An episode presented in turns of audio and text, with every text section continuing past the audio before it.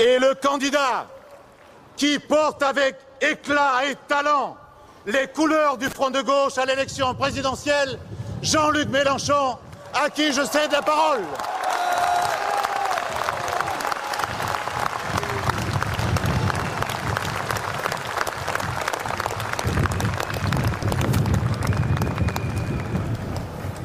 Je vois notre rassemblement, j'en mesure toute la force qu'il contient.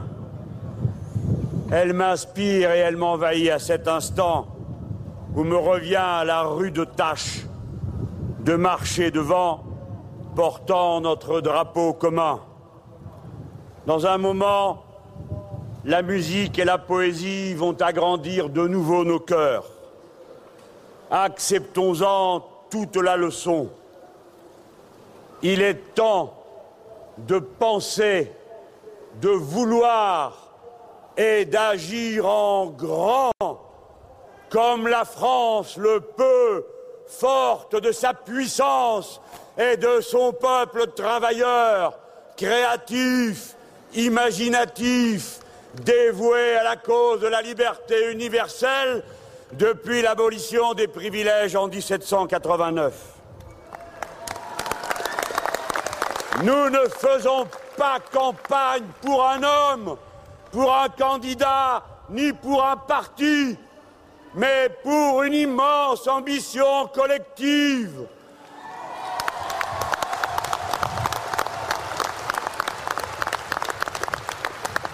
Un monde nous appelle à l'action, puisqu'en définitive, celui que nous voyons roule à sa fin. Il a une apparence, celle des tyrans du G8 et du G20 qui ont pour président commun celui de notre pays, Nicolas Sarkozy.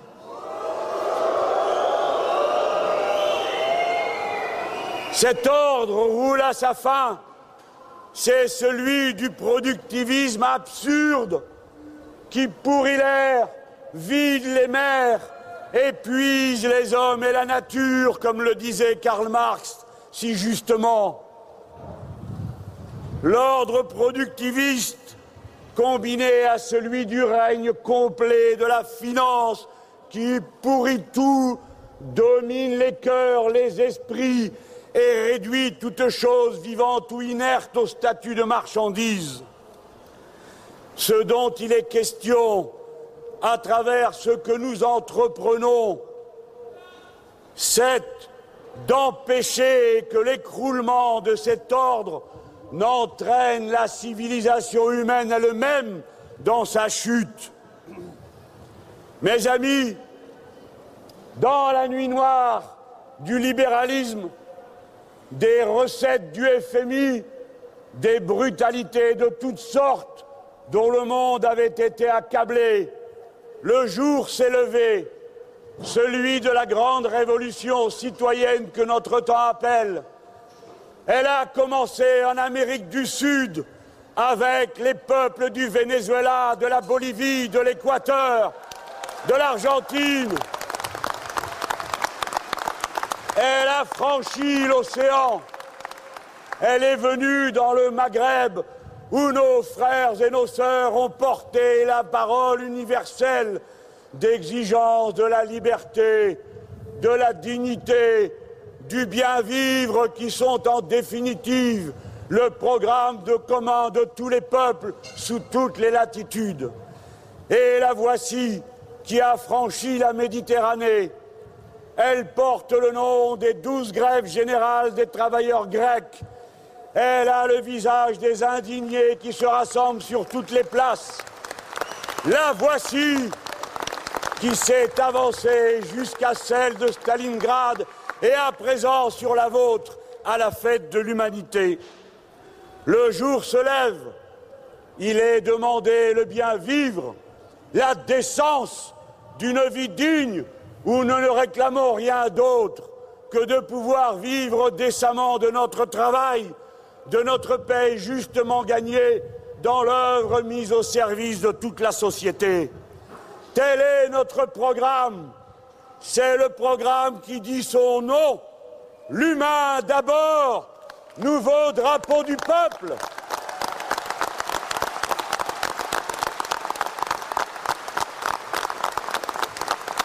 Si le peuple le veut, par sa majorité, il imposera que ce qui n'a pas été partagé de bon gré quand c'était temps, le soit de force, par la force de la loi, celle que nous voterons, qui interdira les licenciements boursiers, qui mettra à contribution le capital et ses revenus, et d'abord celui des grandes entreprises félonnes qui, ayant accumulé des richesses sur le travail humain, ne les ont mis d'aucune façon en partage.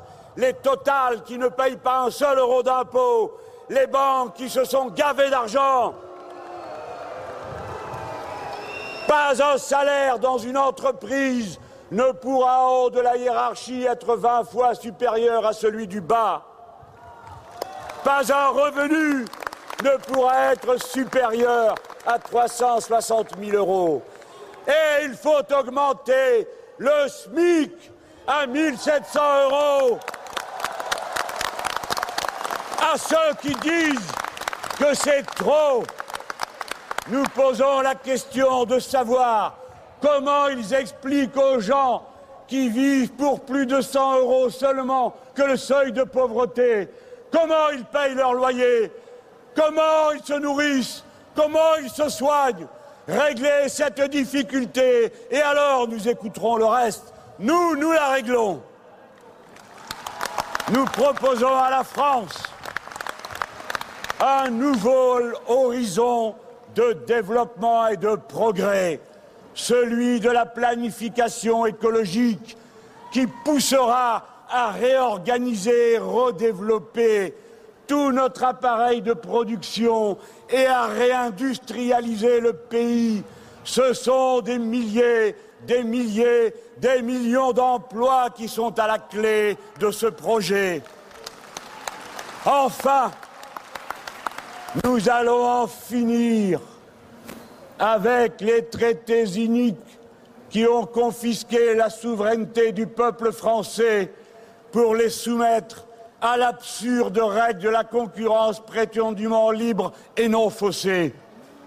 Le traité de Lisbonne, nous nous en affranchirons et nous montrerons d'abord dans notre propre pays le changement institutionnel qui libère l'énergie populaire. Nous passerons à la sixième République, à bas la monarchie présidentielle le régime des valises qui va avec.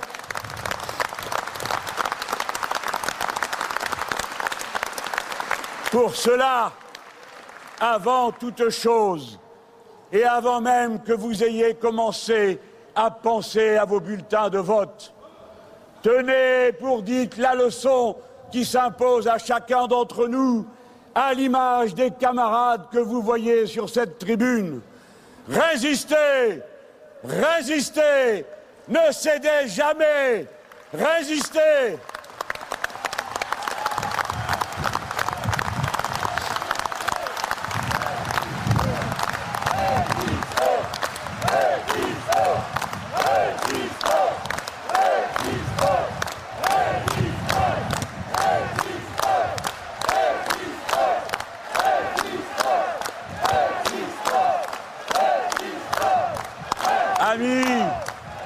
citoyens. Résister. Pas une usine ne doit être délocalisée. Pas une machine ne doit partir. Pas une paye ne doit être rognée, ni pillée comme elles le sont aux fonderies du Poitou. Résistez au premier euro qu'il s'agit de vous prendre. Résistez à la première école qu'on veut fermer. Résistez chaque fois que l'on distille autour de vous, dans les cœurs, le poison de la division. Non, ce n'est pas l'immigré, l'ennemi qui prend votre pain, c'est le financier. Résistez à la bêtise à front de bœuf qui condamne les femmes à l'odieux sexisme, qui nie leurs paroles quand elles protestent contre les violences qui leur sont faites, en plus des discriminations professionnelles auxquelles elles sont enfermées. Résister contre le coup d'État qui se déroule à présent dans toute l'Europe sous le prétexte absurde qui dit bien quel est le maître qui est servi de la prétendue règle d'or. Eh bien, nous ne connaîtrons, nous, qu'une seule règle, la règle républicaine. Ceux qui ont le plus doivent donner le plus, et ils donneront.